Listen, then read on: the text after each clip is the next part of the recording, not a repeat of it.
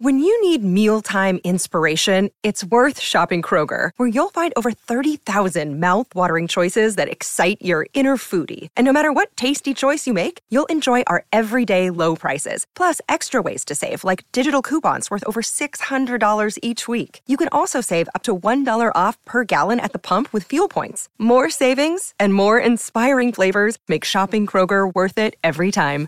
Kroger, fresh for everyone. Fuel restrictions apply.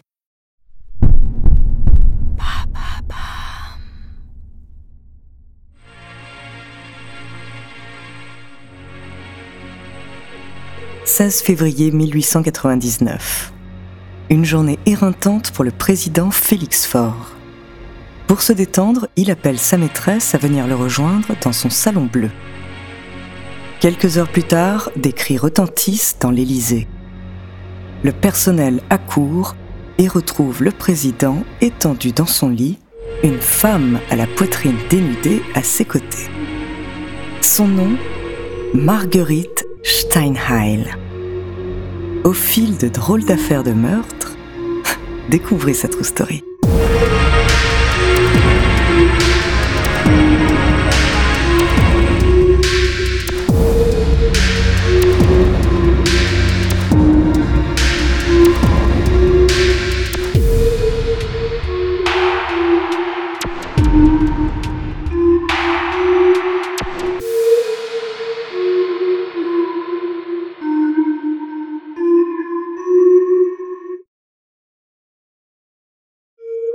Aujourd'hui, je vais vous raconter l'histoire d'une femme qui a marqué l'histoire de la Troisième République à sa manière. Attention, cet épisode est déconseillé aux enfants et aux personnes sensibles. Marguerite Japy naît en avril 1869 aux alentours de Belfort dans un milieu bourgeois. Durant son enfance, Émilie Japy, sa mère, est très absente. 1888, Marguerite découvre Paris. Elle rencontre alors le peintre Adolphe Steinheil, une connaissance de sa famille. Adolphe est un homme âgé d'une quarantaine d'années, sans réel charme. Mais Marguerite cherche à tout prix un moyen de rester dans la capitale. Elle accepte alors la demande en mariage de celui-ci. Très vite, Marguerite s'ennuie de la routine de son mariage avec Adolphe. Ils semblent plutôt être de bons amis, vivant dans le respect et l'estime de l'autre, mais cela ne va pas plus loin. Marguerite connaît tout de même la passion en collectionnant les amants.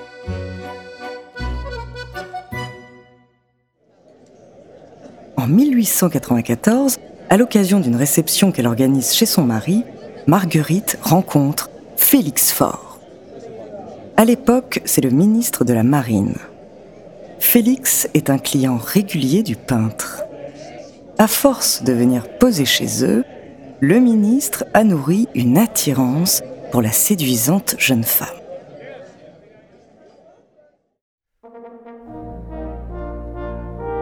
Le 17 janvier 1895, Félix Faure est élu président de la République française. Une présidence qui sera immédiatement animée par l'affaire Dreyfus qui divise le pays. Marguerite devient alors la maîtresse secrète du président. Félix Faure excuse leur rendez-vous régulier dans le Salon Bleu en racontant que la jeune femme écrit ses mémoires. Pour éloigner tout soupçon, il désigne également Adolphe Steinheil comme le peintre officiel de l'Élysée. Selon la légende, Félix Faure aurait offert à Marguerite de nombreux documents confidentiels et des bijoux précieux comme un collier de perles et une broche tricolore. Le 16 février 1899, Félix Faure, épuisé de sa journée, invite Marguerite à le rejoindre. Pour se donner un peu de force, le président ingurgite un aphrodisiaque. Marguerite arrive dans la chambre de l'homme et, au bout de quelques instants, le président se met à suffoquer.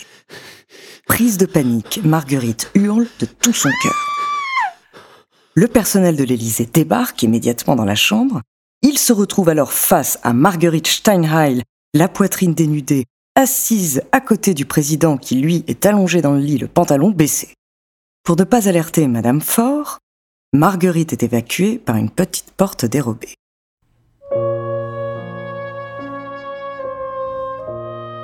Quelques heures plus tard, Félix Faure s'éteint d'une congestion cérébrale.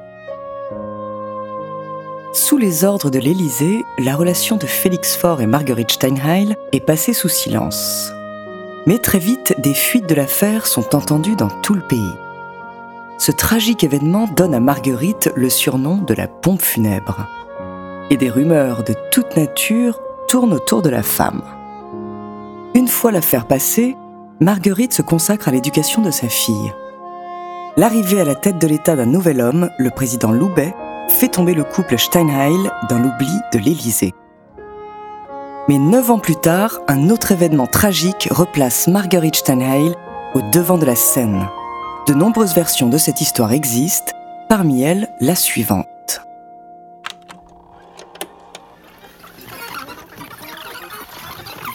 « 30 mai 1908.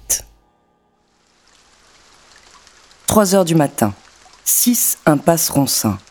Il pleut dehors. Marguerite sort de son lit et entr'ouvre la porte de la chambre voisine. Dans le lit, Émilie Japy, sa mère, dort paisiblement. En visite à Paris, elle a demandé l'hospitalité à sa fille. Marguerite descend discrètement les escaliers et ouvre la porte d'entrée. Elle s'empare d'une canne de son mari. Elle prend soin de choisir celle au bout ferré. Elle remonte à l'étage et se présente au pied du lit de sa mère.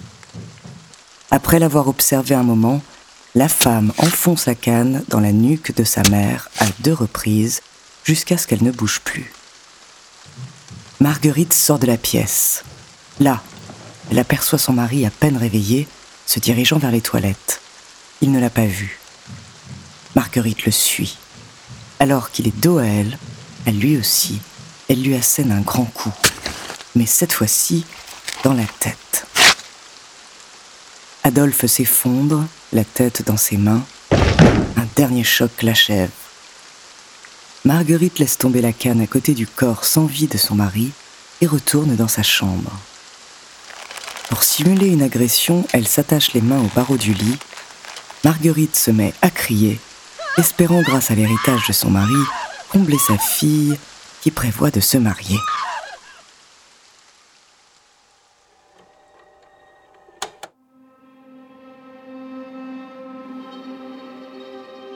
Marguerite fait croire que cette agression est liée à son histoire avec le président Félix Faure. Selon elle, quelqu'un aurait voulu lui dérober des documents politiques qu'elle possède. Finalement, l'enquête tente à dire que c'est bien Marguerite qui a assassiné sa famille. De nombreux éléments font douter la police du témoignage de Marguerite. Par exemple, les liens l'attachant au lit auraient été suffisamment lâches pour qu'elle se libère seule sans grande difficulté. Aussi, Marguerite ne présente pas de marque de ses liens alors qu'elle était soi-disant attachée pendant plusieurs heures. Elle ne présente que quelques égratignures face au coup dont elle parle. Dans l'appartement, on ne trouve aucune trace d'effraction. Pourtant, la nuit du crime, il pleuvait dans Paris, on aurait donc dû trouver au moins des traces de boue sur le sol. Face aux enquêteurs, Marguerite se montre très théâtrale et accuse le fils d'une femme de chambre. Elle essaye également de faire accuser leur valet Rémi Couillard en plaçant une perle de son collier dans une de ses poches. Malgré les différentes preuves, l'enquête qui dure déjà depuis 18 mois s'enlise. Le 4 novembre 1908, le juge d'instruction Ledet ordonne l'arrestation de Marguerite Steinheil en l'accusant de complicité de meurtre. Face à ces multiples rebondissements, la presse se hâte de relayer l'information en qualifiant Marguerite de Circé moderne ou encore de Bovary de Montparnasse. Pendant des mois, les journaux ne parlent dans leurs colonnes que du mystérieux crime de l'impasse Rossin.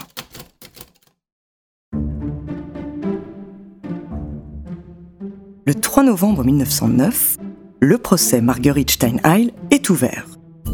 La femme raconte au juge Paul Lédet son agression.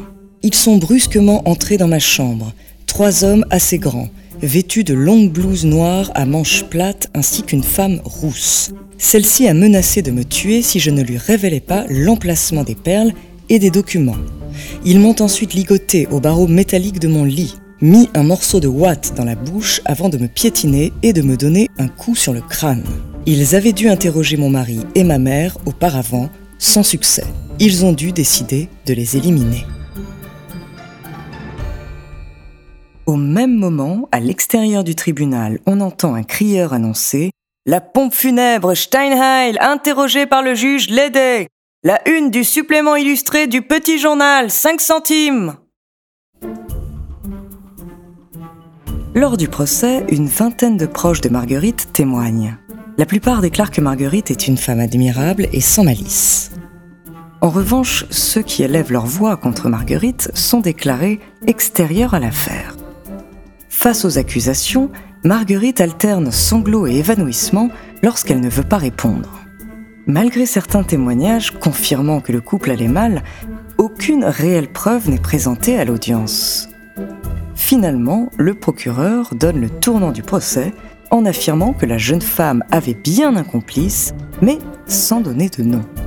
Lors de son plaidoyer, long de 7h30, l'avocat de Marguerite invite les jurés la compassion pour la femme et sa fille. Emparés de doutes, après deux heures et demie de délibération, les jurés répondent non à tous les chefs d'accusation. La meurtrière est déclarée non coupable sous les applaudissements du public. Marguerite s'exile en Angleterre en 1912. Là, elle écrit ses mémoires en ne donnant aucune information sur son double crime. En 1917, elle réalise un rêve de toujours en épousant le baron Robert Abinger. La femme peut finir tranquillement sa vie auprès d'un homme qu'elle a toujours aimé. Marguerite décède le 18 juillet 1954 à l'âge de 85 ans. Nous ne connaissons pas les conditions exactes de sa mort. Depuis, de nombreux écrivains essaient de comprendre les réelles circonstances du crime. Le déroulé des événements de la nuit du 30 mai 1908 que nous vous avons présenté est une théorie parmi tant d'autres. Selon certains, ce serait un amant de Marguerite qui aurait assassiné son mari et sa mère. Avec la complicité d'autres, Marguerite aurait mis en place cette mise en scène.